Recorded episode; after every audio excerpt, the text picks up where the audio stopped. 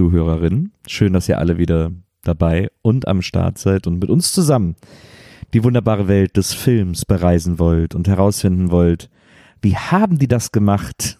Wie sind die da drauf gekommen? Wie wurde dieses Meisterwerk erstellt? Dieser Podcast lebt natürlich vor allem von seiner Dynamik und diese Dynamik bekommt er durch die Energie, das Temperament und die äh, Intelligenz einer Frau, die ich vor gar nicht allzu langer Zeit und ich muss das wirklich sagen, ehelichen durfte, die, äh, die mir erlaubt hat, ähm, für immer der Mann an ihrer Seite zu sein oder der Mensch an ihrer Seite zu sein. Und ähm, das erfüllt mich bis heute noch mit einem Gefühl von ganz besonderer Ehre. Ich will nicht sagen Stolz, weil Stolz ein unangenehmes Wort ist, aber es ist eine Ehre für mich, dass ich an ihrer Seite sein darf. Und das auch vor dem Gesetz. ähm, das ist uns ja allen immer besonders wichtig, dass wir vor dem Gesetz, von dem Gesetz Ehre bekommen. Ehre zugesprochen bekommen. Ich, es, der, ma- manch eine von euch mag sich jetzt gerade äh, unter ihren Kopfhörern oder vor ihrer Anlage oder vor ihrem Autoradio denken, der Nils verzettelt sich da gerade in was. Aber lasst mich euch sagen, ich lese das hier gerade alles ab vom Blatt. Das hier ist nichts spontan, hier ist nichts irgendwie einfach aus meinem Kopf herausgenommen, sondern das ist alles sehr lange geplant, ausgefeilt mit verschiedenen deutschsprachigen Nobelpreisträgern ausformuliert, damit es diese Eloquenz hat, die ihr hier gerade hört. Und die Frau, über die ich die ganze Zeit geredet habe, sitzt mir gegenüber und jetzt bitte ich euch, sie herzlich zu begrüßen. Wenn sie euch begrüßt, hier ist die großartige Maria Bogeberg, geborene Lorenz. Hi. Hallo Maria. Hi Nils. Schön, dass du immer noch hier bei mir bist. Ja, es war mal wieder richtig knapp während dieser Rede. Ich habe zwischendurch eine neue Firma gegründet, ein neungängiges Menü gekocht Ja, und gegessen ja. und ähm, Kontinente haben sich neu verschoben.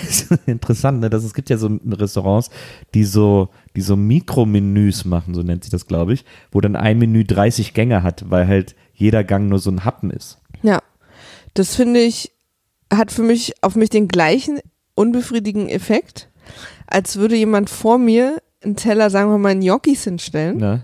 Und ich durfte eine nehmen, dann würde er mir den Teller wieder wegnehmen.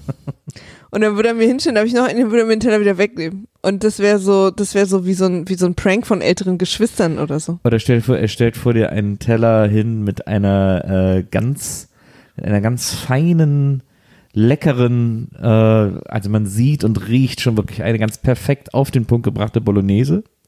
Spaghetti Bolognese. Ja. Und dann äh, stellt er es hin, du willst gerade mit der Gabel reinstechen. Er sagt, ah, ich habe noch was vergessen. Und dann streut er so ein halbes Pfund frisch geschnittenen Koriander drüber.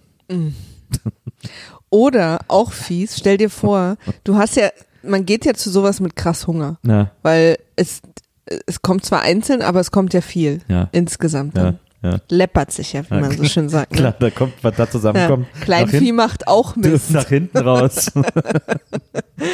Das ist eine richtige Lepperstation dann. ähm, und aber zwischen den Gängen bist du natürlich gerade, ich sag mal, bei den ersten zehn bist du extrem ungeduldig, weil du hast einfach mega Hunger. Na, Und dann wartest du wieder, ich sag jetzt mal so zehn Minuten, na, und dann stellt dir, ist Eingang Rucola. Die Enttäuschung, Nils. Die Enttäuschung. die Salatenttäuschung Rucola. Ja, und dann vielleicht geht er wieder weg und dann kommt vielleicht als nächstes ähm, gedünstete Zwiebeln. Und du kannst schon wieder nichts essen. Und das ist furchtbar.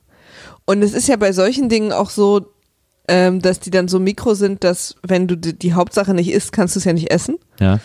Und dann ist die Shame auch so groß, weil du dann einfach das komplette Ding wieder zurückgehen lassen musst. Ich finde das interessant. Es gibt ja auch mittlerweile diesen Trend in Restaurants, das habe ich hier äh, erst in einem, ich glaube, eines der Restaurants, die das mit als erstes gemacht haben oder das, wo es mir jetzt das erste Mal aufgefallen ist, ist in Berlin das Nobelhart und Schmutzig, das auch immer auf Wochen ausgebucht ist. Ähm, und das ist aber so ein Trend geworden, dass Restaurants äh, nicht mal mehr Namen für die Gerichte haben, sondern auf die Karte dann einfach einzeln alle Zutaten schreiben. Also man bestellt dann, ja, ich nehme einmal hier das äh, Steinpilz, Salz, äh, Petersilie und dann nehme ich noch das Weiderind, Kartoffelspalte, äh, Salz, Hä? Pfeffer. Moment. Also es sind nur so die einzelnen Zutaten. Ja, aber das ist doch immer so auf Karten. Nee, nee, nicht, da gibt's keinen Gerichtenamen. Da stehen nur die Zutaten, auch Ja. nicht, auch nicht, wie das zubereitet ist, sondern nur die einzelnen Zutaten als Name des Gerichts. Okay, aber wenn ich jetzt in einer Hüttengaudi essen gehe, Ja. dann steht doch da Schnitzel mit Ei und Ja. Kartoffeln. Genau, da stünde aber dann, äh, da stünde aber dann ähm, Kalbsfleisch, Panade, äh, Ei, Kartoffel. Also ja. so, Und wenn du dann richtig Pe Pech hast, ist dann das Ei paniert. Weil du es nicht wusstest. ja. Ah, ja, Da verstehe. stehen einfach nur die Zutaten so einzeln aufgelistet, so ganz komisch. Und da stellt sich mir doch schon wieder die Frage, warum sind ähm, Chefkoch Köche Ja. oder Chefs, sagt man ja, glaube ich. Das ist, glaube ich, das Englische. Ich glaube, hier ist auch Ja. ein Chefkoch. Ah ja, okay. Chefköche Ja. so, so hassdurchzogen. Und ich glaube ja, ich habe ja, man hört ja immer mal wieder, dass so eine Kochausbildung echt hart ist ja, und dass es da einen rauen Ton gibt allerdings. Ja. und dass du da auch, dass es so Bootcamp-mäßig auch ist, dass du ja. quasi, du, du, du giltst als Mensch erstmal nichts, du fängst quasi an als, als Amöbe, die nichts, keinen Wert im Leben hat und Ja. in der Gesellschaft Ja. und wirst erstmal gebrochen Ja. und muss einfach, man arbeitet sich ja, glaube ich, in der Küche auch so hoch, ne? Und, und ich glaube, dass, dass sie, was die Menschen denken, ist, dass sie eine Person erschaffen hat, die sehr diszipliniert äh, arbeiten kann, kochen kann und komplett losgelöst vom Feedback der Menschen Dinge erschaffen kann. Ja. Die Theorie ist aber, was sie in 99 Prozent der Fälle erschaffen, ist jemand, der alle Menschen hasst, weil Stimmen bei ihm schon Hass triggern Ja. weil sie, weil er nichts als Demütigung aus Stimmen erfahren hat. Essen triggert Hass, Ja. Küchen triggern Hass. Ja. Und was dann passiert, ist, dass irgendwie die Leute Chefkoch werden Ja. und dann sich hinsetzen, wenn sie die neue Karte gestalten und sagen, wisst ihr was? Jetzt fuck ich euch alle mal richtig ab. Und dann könnt ihr nämlich mal raten, was ich hier mache. Und dann, dann steht da plötzlich äh, Hühnerbrust und, und Salz, Pfefferöl und dann kriege ich so eine fucking Einkaufsliste von ihm Ah. und muss mir ausdenken. Es gibt ja diese Sendungen, wo Leute nach Hause kommen, in deinen Kühlschrank gucken und daraus dann was improvisieren. Ja. Und das ist es dann. Er will, dass ich für ihn einkaufen gehe oder was improvisiere. Und das ist meine Theorie dazu. Was hältst du denn von Molekularküche? Ist es das, wo ich reinpieke irgendwo und dann kommt mir ein Geruch und ich soll jetzt super satt sein, weil ich Bolognese gerochen habe? Ja, und dann gibt's noch so Schäume, Ja. kriegt man da auch viel zu essen. Das ist, so. glaube ich, einfach das, wie sich der Hass auf die Menschen ähm, materialisiert und in dem Fall auch in Anführungsstrichen materialisiert, ist äh, sehr unterschiedlich. Die einen schicken uns einfach aus der Küche eine kurze Einkaufsliste, Ne? die anderen sagen, wisst ihr was, du zahlst jetzt 857,30 Euro plus Trinkgeld dafür, dass ich dir eine Kaugummiblase auf den Teller lege und wenn du in die reinstichst, dann behaupte ich, dass du, äh, dass sie nach, keine Ahnung, Koberind riecht Ja. und das ist das Schönste, was du erlebt hast und wenn du dich traust, was anderes zu schreiben, dann hast du einfach Kunst nicht verstanden. Aber es ist auch ein interessantes Konzept für äh, Essen und Küche, diese Molekularsache. Also es ist ein interessantes Konzept, aber weder für Essen noch für Küche. Erstmal schon, weil ja auch das Essen quasi mehr oder weniger komplett negiert wird. Ja, also, naja. Und, Wenn- und für Küche nach- auch nicht, weil hier geht's ja dann eher plötzlich um ein Chemielabor. Ja, aber es ist ja die Frage, die Frage, die dahinter steckt, ist ja, was macht Essen eigentlich aus? Ist Essen wirklich nur dieser mechanische Vorgang des Nahrungszerkleinens im Mund und runterschlucken oder ist Essen nicht viel mehr äh, an, also Beanspruchung der Sinne wie Geruch äh, und Geschmack und so. Und natürlich auch das Auge, das sieht ja auch spektakulär Klar. aus. Also lass es mich so sagen. Essen ist absolut mehr als das wahre, also pure Aufnehmen von Nahrung für Energie. ja. Aber es ist nicht Essen ohne das. weißt du? Äh, Netflix gucken ist ja zum Beispiel auch, ich gucke ja Netflix. Ja. Äh, aber da gehört für mich auch dazu, dass ich hier sitze und dass ich den Unterschied zwischen Rot und Blau erkenne. Aber wenn ich diese Sachen einzeln mache, ist das nicht Netflix gucken. Ja, da bist du ein bisschen hart. Ich glaube, da lässt du dich nicht so auf diese, auf diese, auf diesen sehr freien, diese freie Interpretation ein. Viele Menschen empfinden Logik und menschlichen, äh, gesunden Menschenverstand als hart. Das ja, glaub, ich glaube, das. Ich glaube, äh, Attila Hildmann hat damit zum Beispiel oh auch ein. Problem. Das ist natürlich eine Wo gute, wir gerade auch bei Köchen sind Antithese, ja, übrigens, gute ja. Antithese.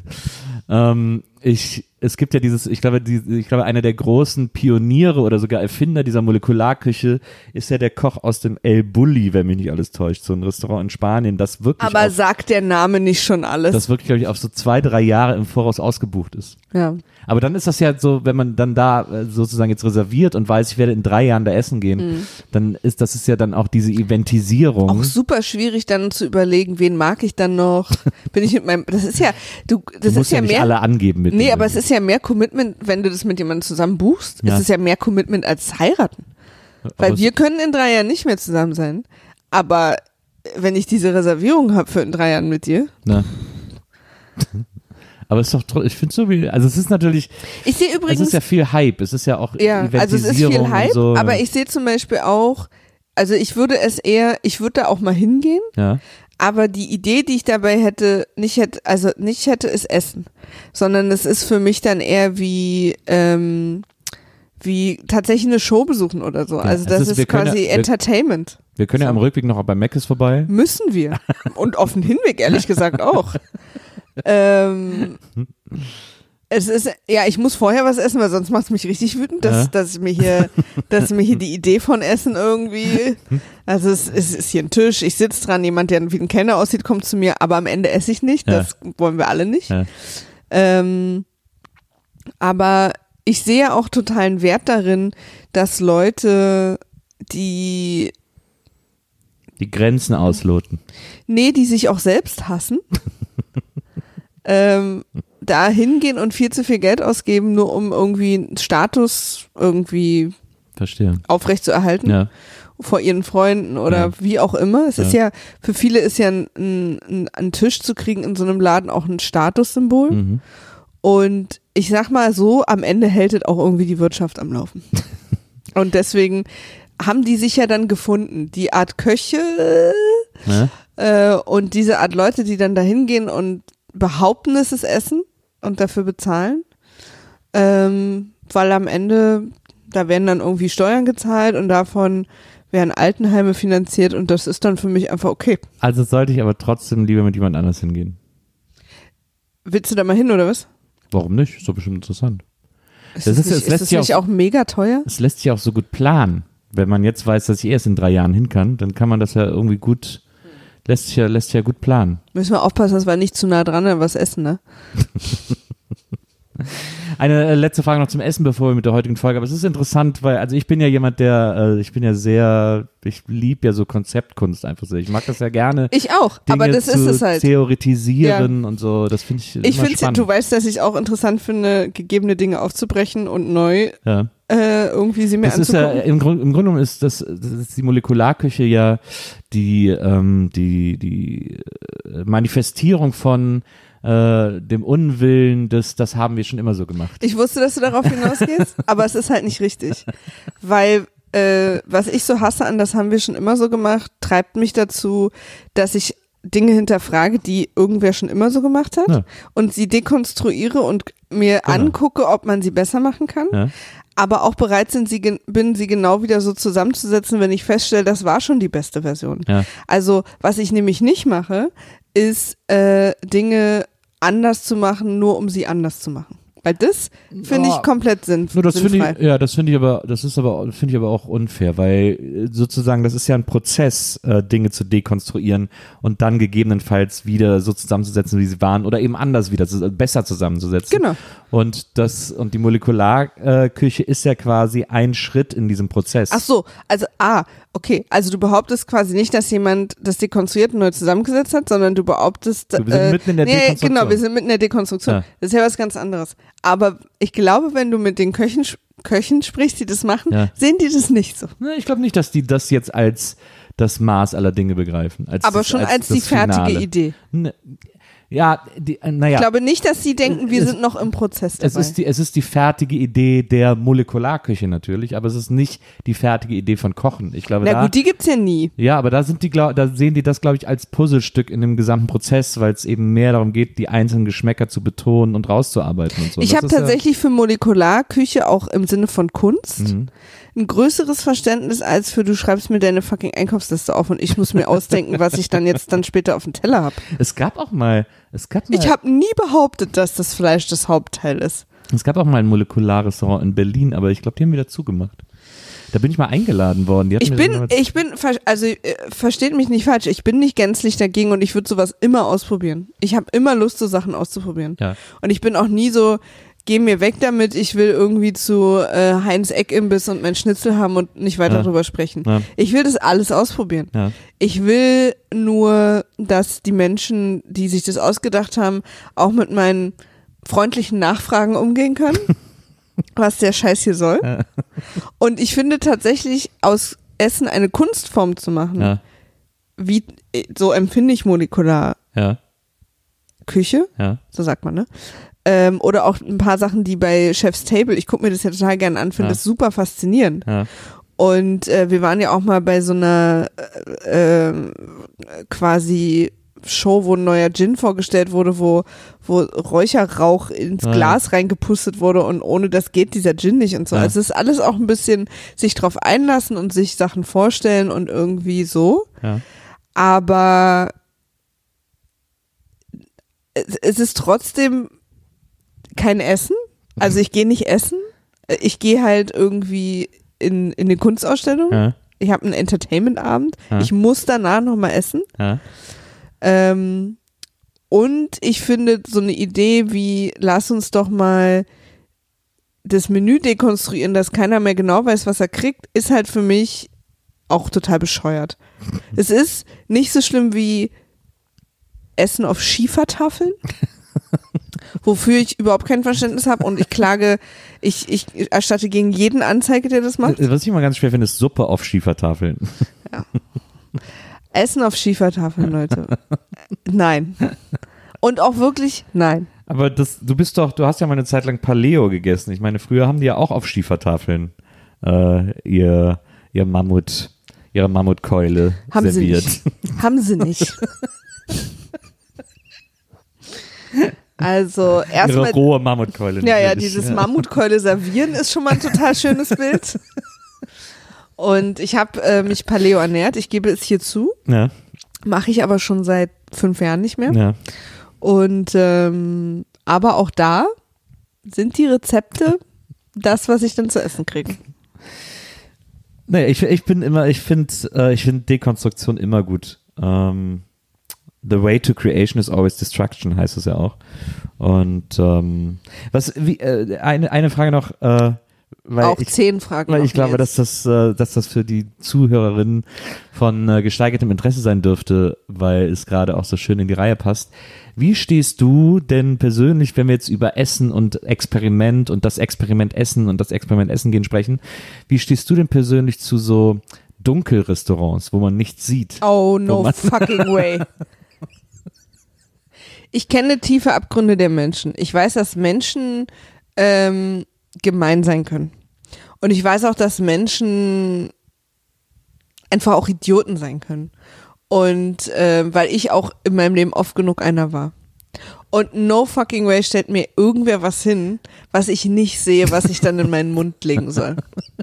Aber, aber, Not going to aber du happen. kannst auch, aber die Leute, die da servieren oder kochen, die sind ja nicht böse, die haben ja keinen schlechten Sinn. Ey, aber von ja, 20 Kellnern ist einer vielleicht einfach ein Wichser.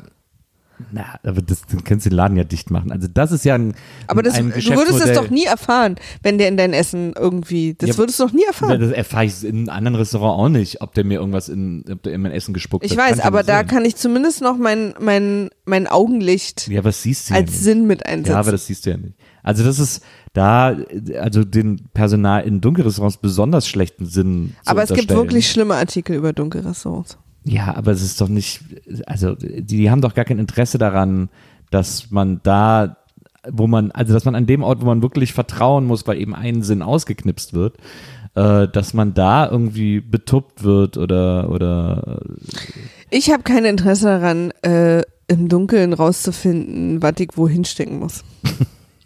also zumindest nicht, wenn es ums Essen geht. ja, ich wollte gerade sagen, da haben- negierst du auch jeden Darkroom auf der Welt. Nee, nee, es geht schon ums Essen. Also ich, ähm, es gibt einfach Bereiche in meinem Leben, wo ich äh, mein Überraschungswunschlevel ganz weit nach unten gezogen habe. Und da ist Essen, da ziehst du die Linie, ne? Absolut. Ja. Bestell, kriegt man da irgendwas oder bestellt man da auch nach Menü? Ja, Ich glaube, man bestellt Menü, man kann so Vorlieben angeben. Ja. Weil ich Ähm, esse ja auch total viel einfach nicht. Naja, man kann Vorlieben. Also wenn ich da auch nur, wenn mir einer ein Rucola-Blatt dahin legt. Also ich glaube, es gibt, also auf, also auf jeden Fall gibt es natürlich äh, Fleisch- und vegetarische Optionen, wahrscheinlich auch vegan mittlerweile. Ähm, ich, das habe ich mich aber auch mal gefragt, weil ich kann jetzt zum Beispiel keine Zwiebeln ertragen und dann, ich müsste denen dann vorher sagen, bitte äh, für mich. Man muss ja auch Allergien angeben können. Also, Naja, aber ich würde trotzdem das mit dir auch mal machen. ja. Wir können das gerne mal machen und darüber eine Spezialsendung.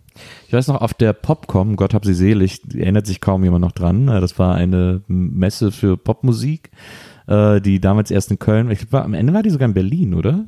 Also sie war auf jeden Fall auch mal in Berlin. Naja, ich glaube, die letzten paar Male war sie in Berlin. Äh, aber angefangen hat sie in Köln, äh, erst klein im Gürzenich, dann in der Messe und zu Viva-Zeiten war die riesengroß, weil auch der Viva-Erfinder Dieter Gorni auch äh, Popcom-Erfinder war. Und, äh, und dann war ich auf der Popcom und dann haben so alle Plattenfirmen immer Stände gehabt und haben versucht, irgendwie möglichst spektakulär zu wirken.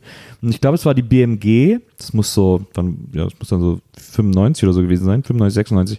Das war, glaube ich, die BMG, die hatten einen Stand im Dunkeln. Ja. Da musste man dann in so einen Container rein, durch eine Lichtschleuse sozusagen und Mhm. dann durch so einen dicken Vorhang und dann war man im Dunkeln und da waren dann ein paar Kellner, es waren alles, äh, wie sagt, ich weiß nicht, ist blind der richtige Begriff? Ich glaube schon.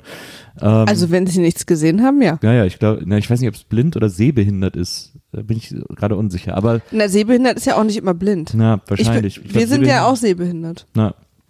Also, war, da haben alles nur blinde Menschen drin gearbeitet, die ähm, da gekellnert haben und, die, und ein paar von denen waren auch einfach so Guides, wenn man irgendwie gepanikt hat oder so.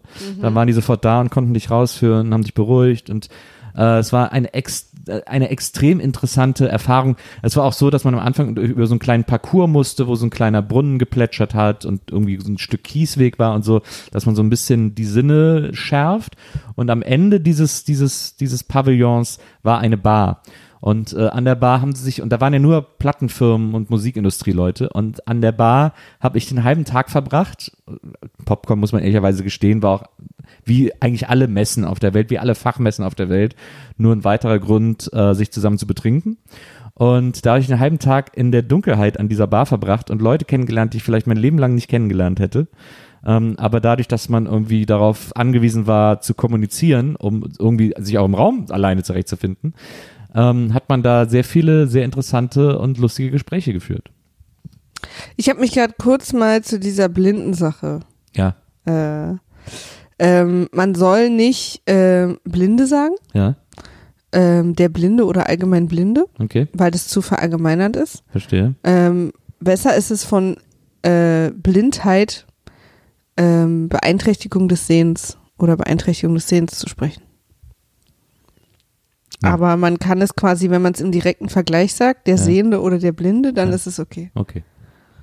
Also das steht hier auf so einer Seite ähm, äh, anderes Sehen e.V., Ja, falls da jemand sich noch ein bisschen informieren will. sehr gut.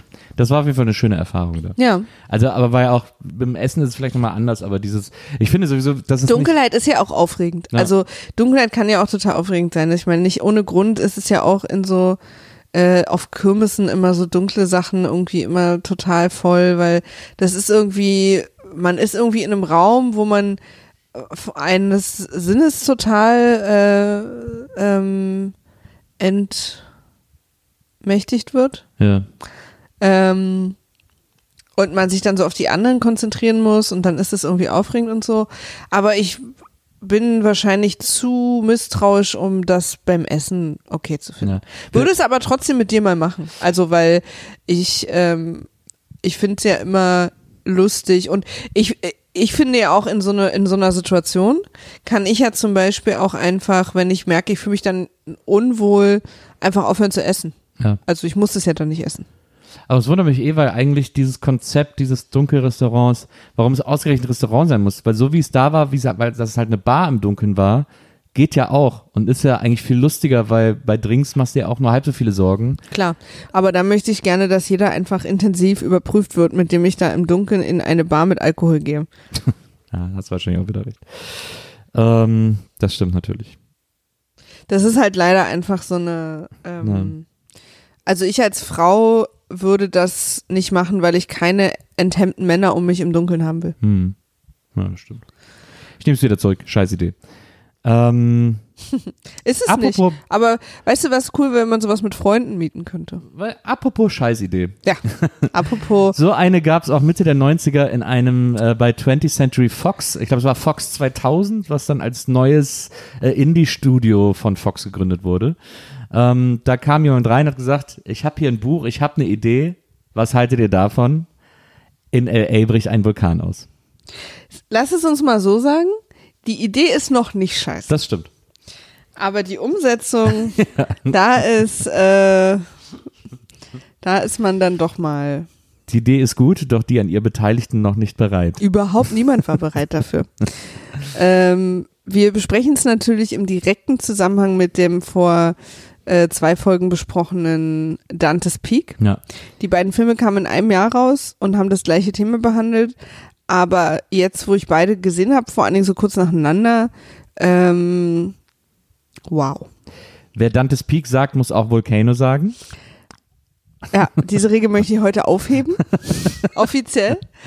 Und ähm, IMDb sagt auch komplett zu Recht, dass Dante's Peak der realistischere Film ist.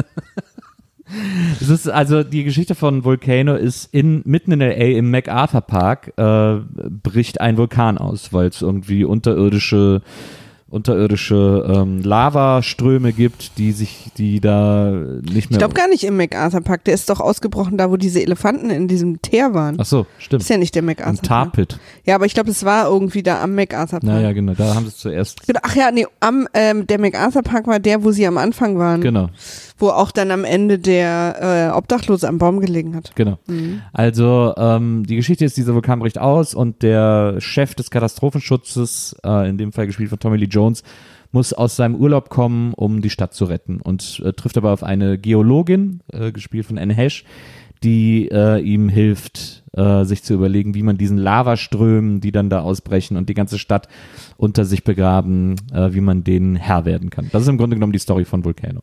Im ersten Moment fand ich es interessanter als Dante's Peak, weil ich dachte, cool, dass es quasi mitten in ähm, LA passiert, finde ich spannender als in so einem kleinen Dorf äh, am Berg. Ja. Also einfach so diese Prämisse, wir mögen ja beide Katastrophenfilme, ähm, dass es quasi in einer bekannten Stadt passiert, fand ich irgendwie interessanter einfach zu sehen. Ähm, was ich dann noch nicht wusste, ist das, was ich dann zu sehen bekomme. Jemand äh, mit Play-Doh und einer Stop-Motion-Kamera versucht hat hinzukriegen. ähm, aber der Film fängt erstmal super klassisch an. Es gibt Vorzeichen, Mhm. es gibt Leute, die andere äh, höher gestellte Leute bitten, es ernst zu nehmen. Diese Leute nehmen es nicht ernst, Ja. bis es dann zu spät ist.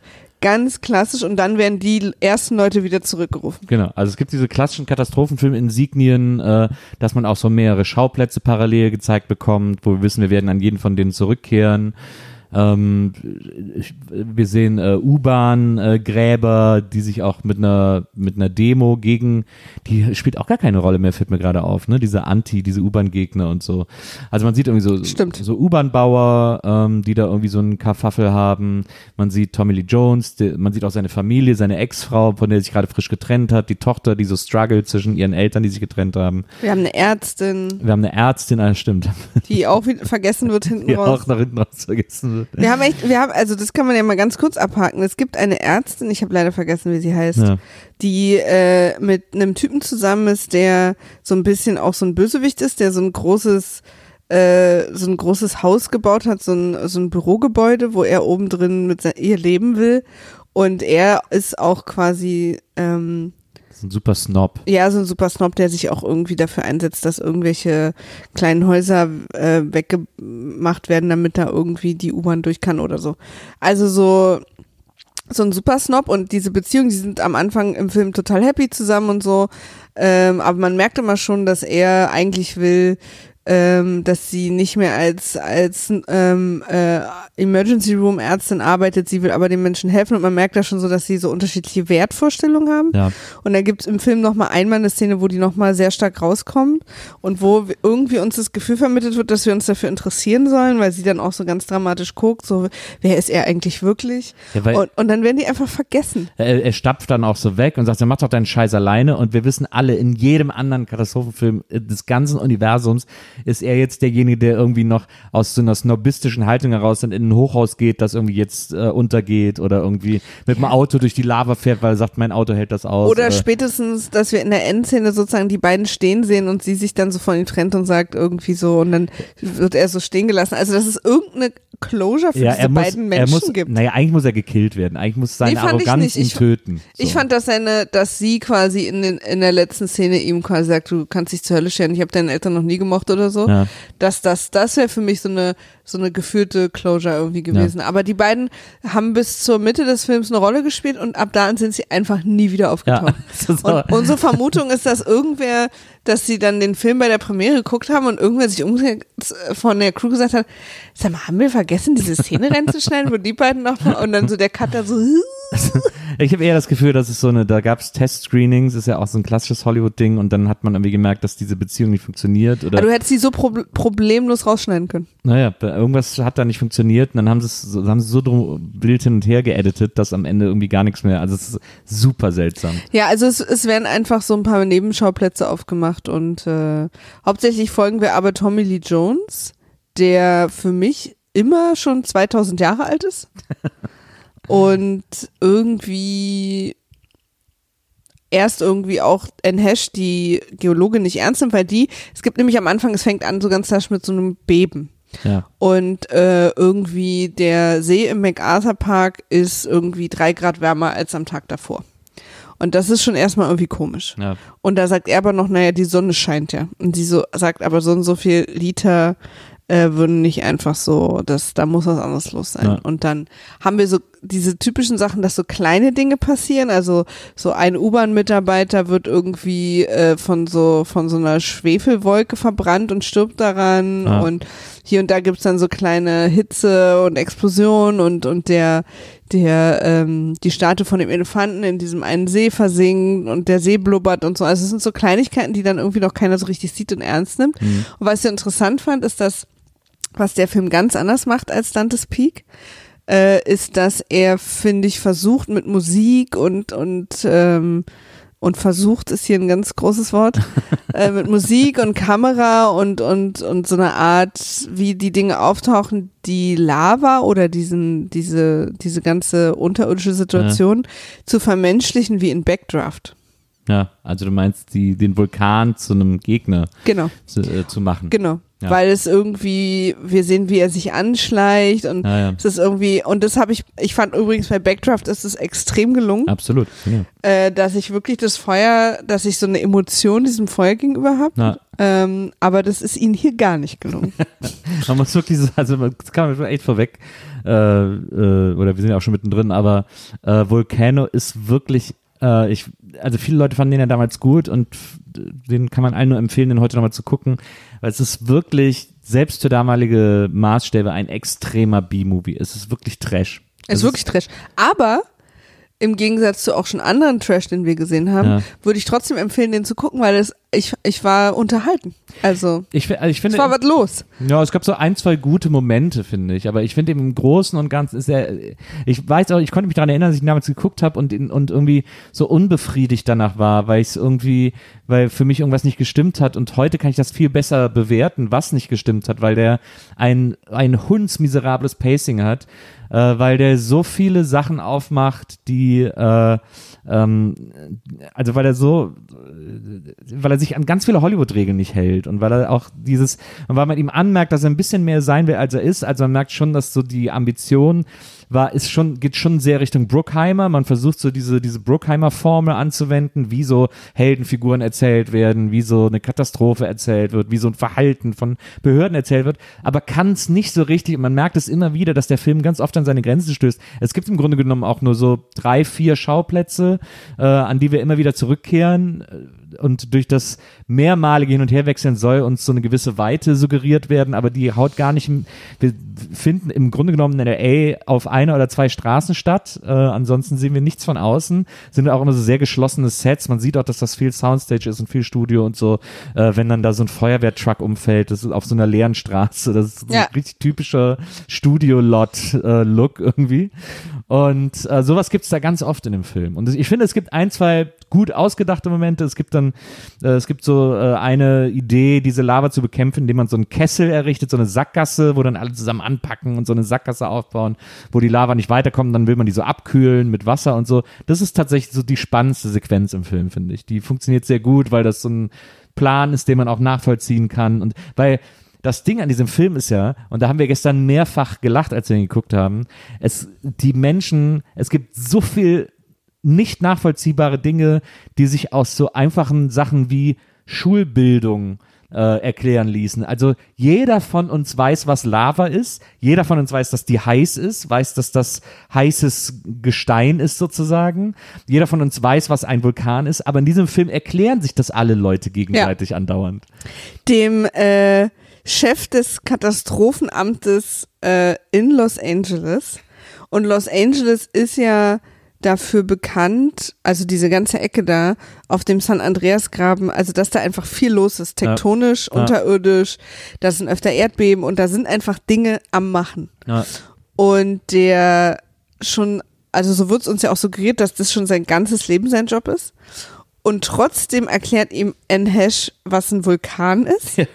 Er weiß nicht, was Magma ist. Na, Es ist, als, als das erste Mal Lava zu sehen ist, fragen alle, was ist das? Bis sie sagt, das ist Lava. Und also, "Oh, das ist Lava? Wo ich denke, Leute, Lava ist recht gut zu erkennen und auch von anderen Dingen zu unterscheiden. Ja. Also ich würde jetzt ähm, Lava erkennen. ja. Also würde ich einfach mal vermuten, dass ich es erkenne. Und ähm, diese ganze Idee, dass ähm, die Leute, also natürlich wissen wir, dass es uns erklärt wird. Also natürlich weiß ich, dass es mir als Zuschauer erklärt wird. Ja. Aber dann erklär's doch der Presse oder so. Ja, ja. Und nicht dem Leiter des Katastrophenschutzes in Los Angeles auf dem San Andreas Kram. Was ist ein Erdbeben? also das ist echt, also das ist wirklich. Das wäre jetzt eigentlich, wäre schon fast der Moment für deine Catchphrase. nee, noch nicht. Nein, nein, nicht. Ich will auch, das kann auch. Das muss ja auch gesetzt sein. Sorry, ich Absolut. wollte da gar nicht, wollte dich da gar nicht Ja. äh, reinpushen. Ja. Ähm, aber äh, ja, solche Sachen passieren andauernd und ähm, und und es ist auch zum Beispiel ist auch die Lava in diesem Film äh, eine extrem bizarr äh, funktionierende Alleskönnen-Lava.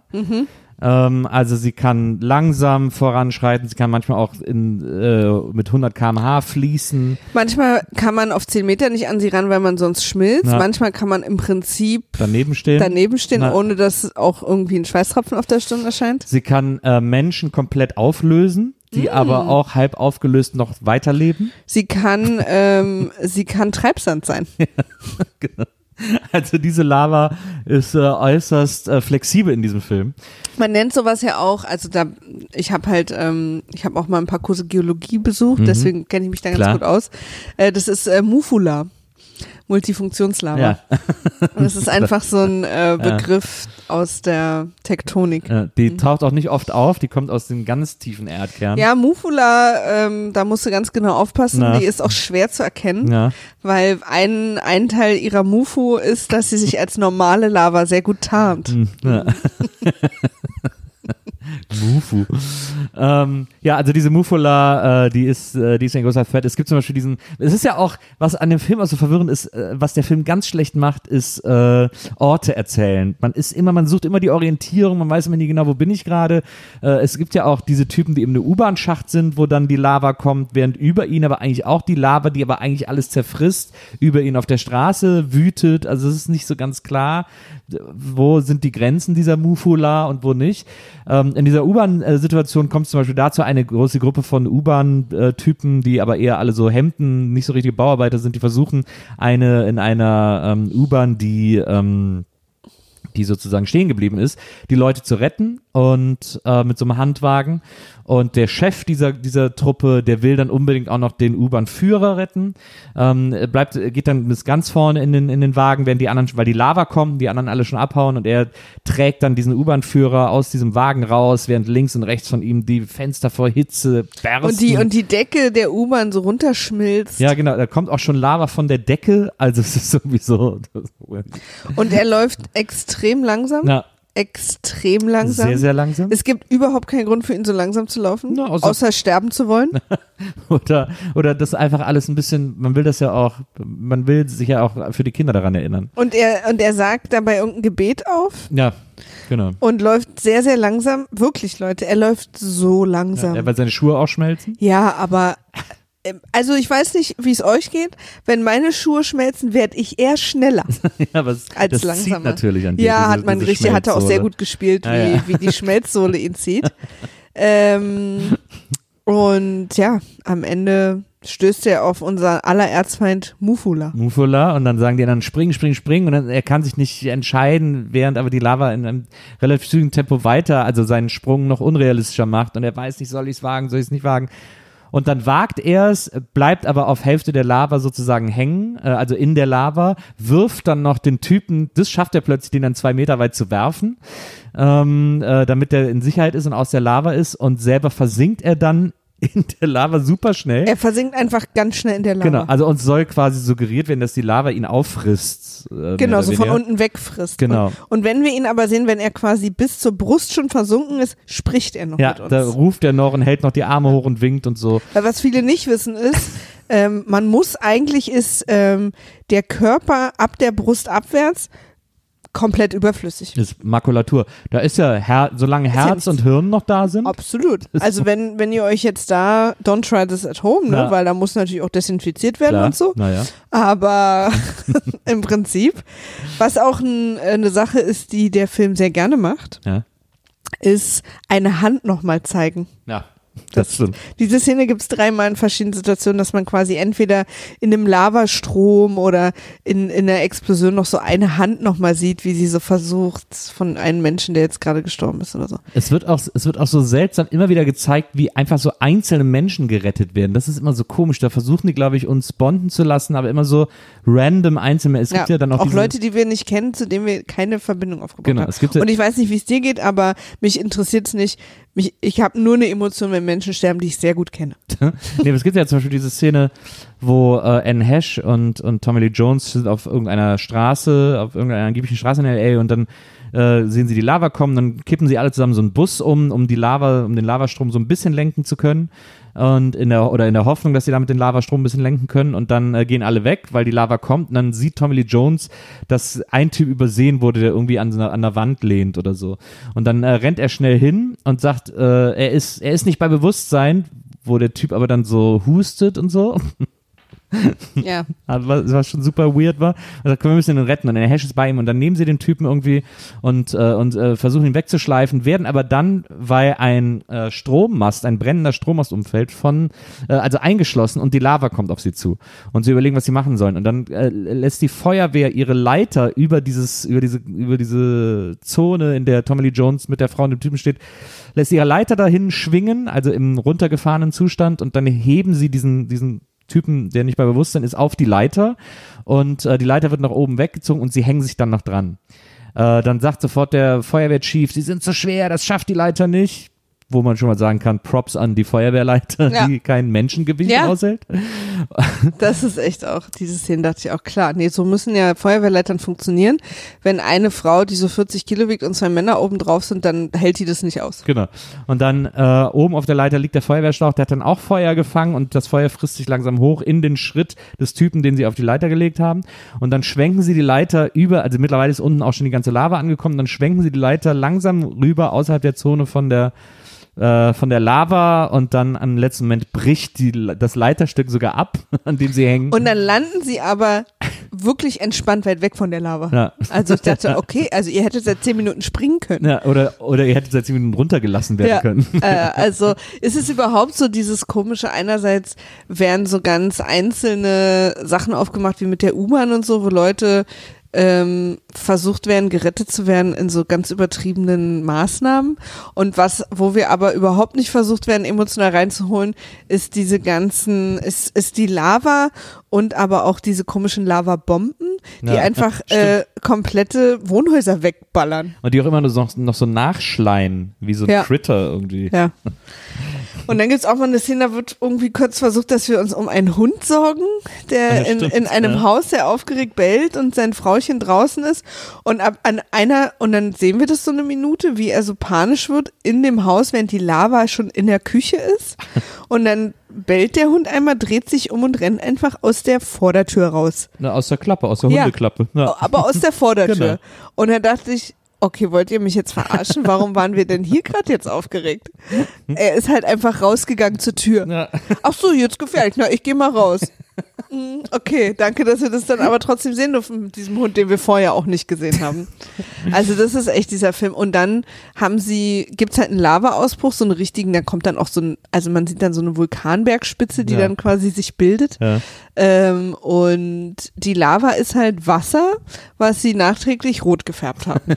Weil, wie wir alle wissen, bewegt sich und sieht Lava ein bisschen anders aus als Wasser. Ja. Und ähm, das ist aber einfach Wasser.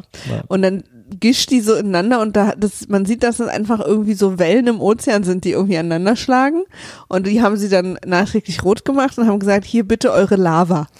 Es ist wirklich, es ist wirklich, äh, an den, in den kritischen Situationen ist dieser Film so low inszeniert, äh, das ist echt der Wahnsinn. Es ist wirklich ein B-Movie. Ähm, oder es ist, eigentlich tut man sogar B-Movies Unrecht damit. Also es ist Big Budget, aber no talent sozusagen. Ähm, weil, also Ja. es ist äh, krass, krass daneben inszeniert. Es gibt sogar, es gibt noch eine Stelle, die äh, gerade aus heutiger Sicht eine besondere Brisanz hat, ähm, wenn man äh, sich nicht oder wenn man jetzt verwundert ist über diese ganzen rassistischen Strukturen oder den ganzen struktur strukturellen Rassismus, der jetzt so offengelegt wird, ähm, der ist ja nicht, der kommt ja, ist ja nicht vom Himmel gefallen, den gab es schon immer und es gibt in diesem Film eine so, eine, eine, eine so rassistische Story, die äh, sogar unfreiwilligerweise vieles von dem, was wir heute diskutieren, vorwegnimmt. Ähm, aber natürlich so äh, in Amerika immer, immer zugegen war und immer irgendwie auch ein Thema war, nämlich eine Geschichte zwischen einem Polizisten und einem Schwarzen. Ähm, ein Polizist, ein Schwarzer kommt zu dem Polizisten und sagt, da hinten brennt unser ganzer Wohnblock ab, auf der ganzen Straße, da wohnen Leute, ihr müsst da die Feuerwehr hinschicken. Genau, weil wir sind die ganze Zeit in einem Viertel, wo nur vermeintlich nur Einkaufshäuser und Museen sind und so. Genau. Und dann sagt er, die Lava kommt jetzt da vorne hin, wir wohnen da alle, unsere Häuser sind alle in Gefahr, äh, ihr müsst uns helfen. Er ist super aufgeregt. Und dann sagt der Polizist, jetzt beruhigen Sie sich. Nee, Also, die Lava kommt da nicht hin, sondern es brennt da alles. ja, ja, und da ist irgendwie auch noch ein Gaswerk. Ja, also aber quasi so, dass man was tun könnte. Genau. Weil wenn die Lava dahin kommt, können sie eh nichts tun. Aber darum geht's ja. Sie sind die ganze Zeit hier an der Stelle, also da, die Häuser haben halt angefangen zu brennen. Genau. Also die müssen die Feuerwehr dahin schicken, anstatt hier quasi das Museum zu schützen. Genau. Und dann sagt er, und da ist auch noch ein Gaswerk und so, das ist alles in Gefahr. Und er ist mega aufgeregt und sagt der Polizist, beruhigen Sie sich. Und er sagt, was soll ich mich denn beruhigen? Da drüben werden gleich Menschen sterben, bitte tun Sie das, schicken Sie die Feuerwehr hin, schicken Sie den Wagen hin und so. Und er sagt, äh, der eine weiße Polizist sagt dann, mir reicht's jetzt und legt ihm Handschellen an. Verhaftet ihn. Ja, und dann sagt sein Kumpel, sein, sein, sein Partner, dann sogar, das machst du jetzt wirklich? Das Ja. hältst du jetzt gerade für Also wichtig? stellt es kurz in Frage, aber dann auch nicht wirklich. Genau, geht dann auch weg. Also es ist alles, was dieses Handbook Genau. of Racist äh, Total. Polizeiverhalten. Und es wird dann später auf eine Art aufgelöst, die wirklich sehr, einen sehr wütend macht. Ja, sie, sie müssen dann später irgendwann so ein super schweres Ding heben und dann. Ja, äh, dann gibt's ja diese Montage, wo alle zusammenhalten, die quasi an dieser Kreuzung sind und so gemeinsam irgendwelche Poller aufbauen Genau. und so. Und da hilft, da werden ihm die Handschellen dann abgenommen, er darf dann mithelfen. Nee, er darf dann gehen, also weil er so nervt.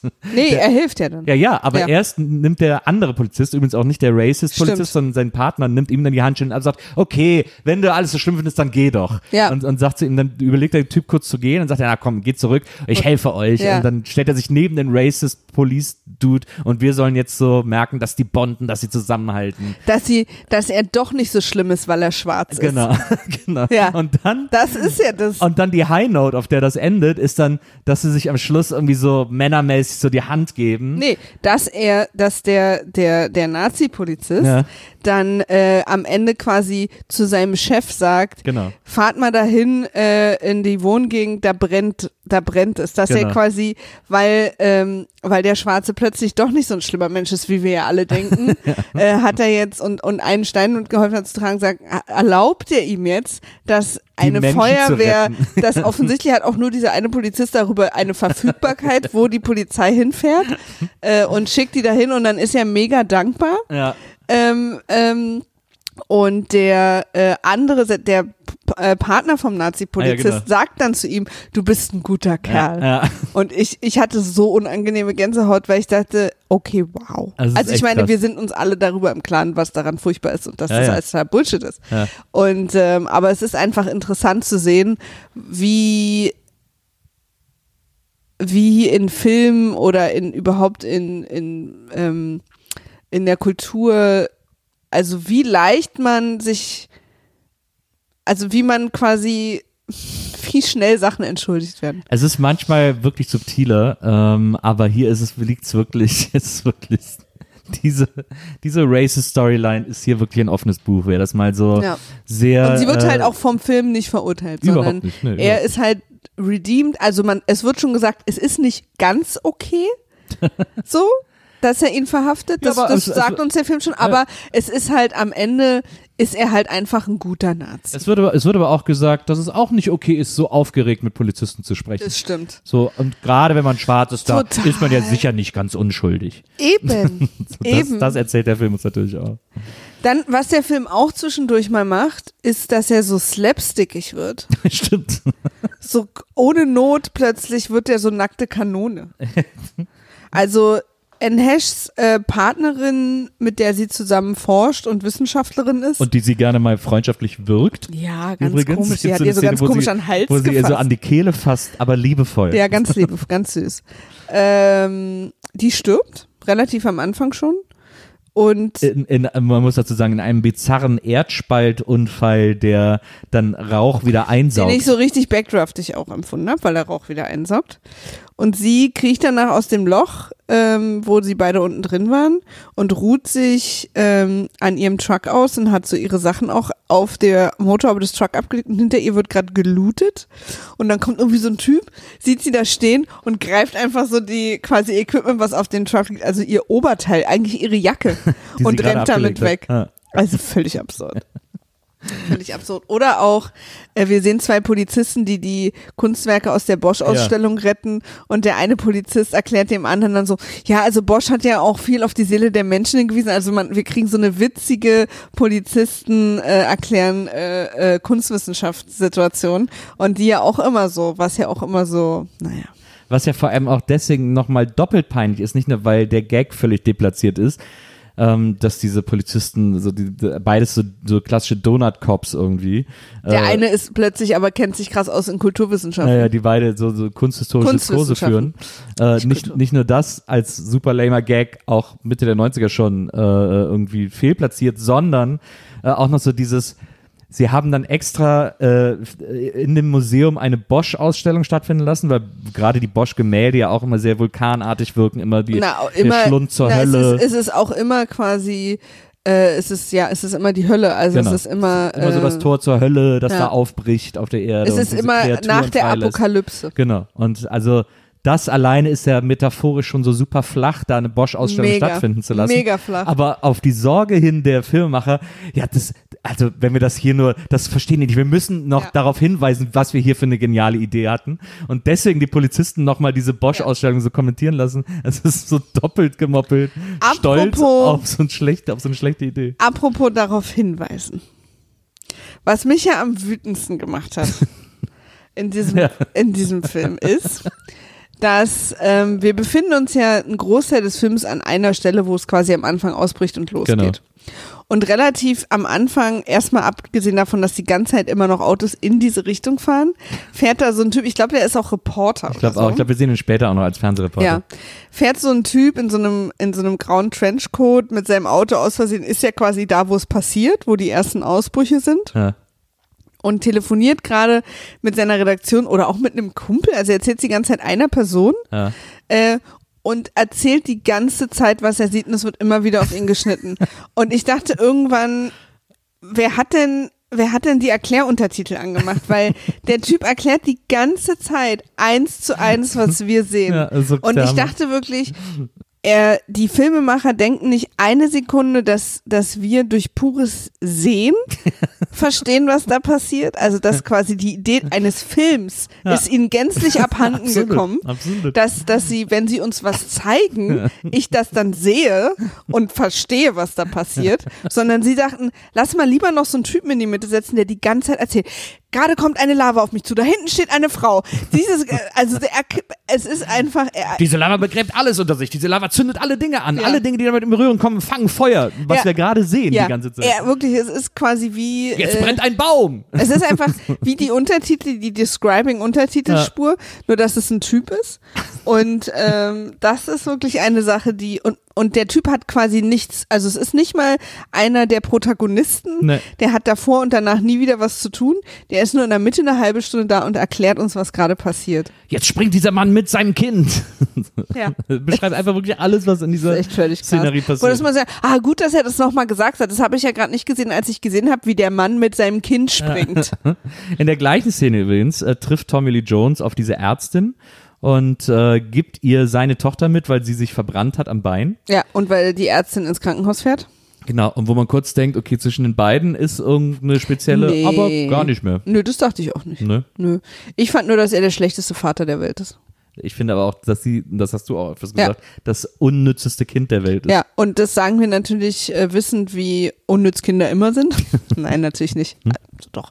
Aber äh, die ist, äh, die wird in dem Film wirklich als so wahnsinnig hilflos und dämlich dargestellt und dass sie quasi durch pures äh, in, in allen möglichen Situationen erstarren uns allen das Leben schwer macht. Klassische Damsel in Distress. Ja, aber Ähm, so ganz ärgerlich. Egal, aber es ist, wir müssen leider zum Ende kommen, Nils. Es, am Schluss wird dann der Vulkan ins Wasser geleitet äh, durch mehrere Sprengungen, wo Tommy Lee Jones dann noch seine Tochter retten Aber auch die so. letzten zehn Minuten sind so, ah, scheiße, Film ist zu Ende, mach mal schnell hier irgendwie. Und plötzlich ist das alles gelöst und ich habe es überhaupt nicht verstanden. Und es ist auch so krass, wie dann so, äh, als dann Tommy Lee Jones mit seiner, äh, äh, mit, mit, mit Anne Hesh, glaube ich, wieder vereinigt wird, als sie sich dann wiederfinden nach diesen Explosionen äh, und sich in den Arm fallen, wird das gleichzeitig so parallel montiert mit der Lava, die auf das Meer trifft. Ja. Aber in so einem super Close-Up, Ja. wo das so alles sein könnte. ja. Und äh, Lava, die aufs Meer trifft und dann so in Wellen nach oben schlägt, ist ja auch oft, also ist ja wie wenn so ein Zug in einen Tunnel fährt oder wenn, also ist so, ein, ist, ist so eine komische Sexmetapher. Und, und parallel sehen wir, wie er und seine Tochter aus so einem Trümmerhaufen steigen. Also ich fand das alles extrem problematisch. Also man muss wirklich sagen, das ist echt kein guter Film. Überhaupt nicht, aber ich hatte trotzdem Spaß, ihn zu gucken. Der ist nicht gut gealtert, aber war, glaube ich, jetzt, wo ich ihn gesehen habe, damals schon schlecht, weil ich mich erinnert habe, dass ich damals mich schon kaum darauf Auch konzentrieren Dantes konnte. Peak ist einfach auch viel, viel spannender. Ich meine, der ist ja auch nicht ganz dicht, aber der ist einfach, das ist einfach, man spürt irgendwie viel mehr, dass es hier um was geht, was tatsächlich irgendwann mal eine Wissenschaft zugrunde liegen hatte. Ja, man hat auch so ein anderes, ich finde, bei Dantes Peak hat man ein anderes äh, Kräfteverhältnis der Figuren zueinander und auch so eine andere, so eine also hier sind, das sind halt Comicfiguren, dieser alte Leder-Tommy Lee Jones mit dieser super jungen, glatten Anne Hesh und so. Und es sah auch einfach so, besser aus. Also Ja, ja. so die, die Special-Effekte und diese Bedrohung, das hat halt einfach alles ganz anders gewirkt. Ich kann mich noch erinnern. Weil ich hatte jetzt da das Gefühl, wenn ich aus dieser einen Straße weggehe, wo die Lava langfließt, bin ich safe. Ich kann mich noch erinnern, dass es damals so Berichte gab zu Volcano, wo sie dann mit den Special Effects Typen gesprochen haben, die dann gesagt haben, ja, wir haben uns hier sehr um ein realistisches Bild bemüht, wir haben da sehr viel mit Geologen zusammen gesprochen, äh, was könnte möglich sein, wie würde das sein, wenn ein Vulkan in LA ausbricht und so. Und das ist dann der Film, den wir dafür bekommen haben. Ja, danke. Vielen Dank. vielen, vielen Dank, dass ihr das Genre Vulkanausbruch in L.A. kaputt gemacht habt. Zum Abschluss, jetzt aber, was ist dein finales Fazit zu Volcano? Wie du mich anguckst. Ich fand's nicht so gut. Ich bin, ich bin keine Maschine, du kannst es nicht erzwingen jetzt. Nee, ich kann es wirklich nicht erzwingen. Deswegen gehe ich einfach drüber hinweg und sage äh, euch vielen Dank fürs Zuhören. Ähm, wir sind nächste Woche wieder für euch da. Wenn ihr uns Kritik zukommen lassen wollt, wenn ihr sagen wollt, ich habe Volcano gemacht, ich, das ist der beste Film aller Zeiten oder äh, ich bin Geologe geworden, nachdem ich ihn gesehen habe, Ich will, dass mir ab jetzt jeder Film parallel erklärt wird. dann schreibt uns eine E-Mail an äh, folgende E-Mail-Adresse. Vimaf at poolartists.de. Und wenn ihr uns öffentlich shamen oder noch lieber loben wollt, dann könnt ihr das natürlich äh, auf Twitter machen unter unserem Wimaf-Handle Wimaf war weg. Weil Vimaf schon weg war. Und da freuen wir uns auf jeden Fall mit euch irgendwie in die Diskussion äh, zu treten oder uns anzuhören, was ihr von dem Film haltet. Absolut. Liebe Leute, Wir uns sehr. wir hören uns nächste Woche wieder. Und äh, bis dahin, was ist so ein typischer Geologengruß? Stein, gut Stein. Rock on. rock on, absolut. Leute, rock on. Bis zum nächsten Mal. Tschüss.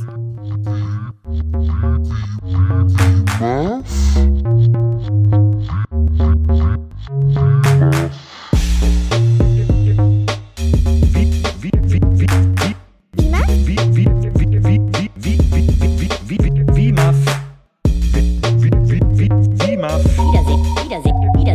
Wiedersehen macht Freude. Wiedersehen, Wiedersehen, Wiedersehen macht Freude. Vimaf? Wiedersehen, Wiedersehen, Wiedersehen macht Freude. Wiedersehen, Wiedersehen, Wiedersehen macht Freude. Vimaf? Vimaf?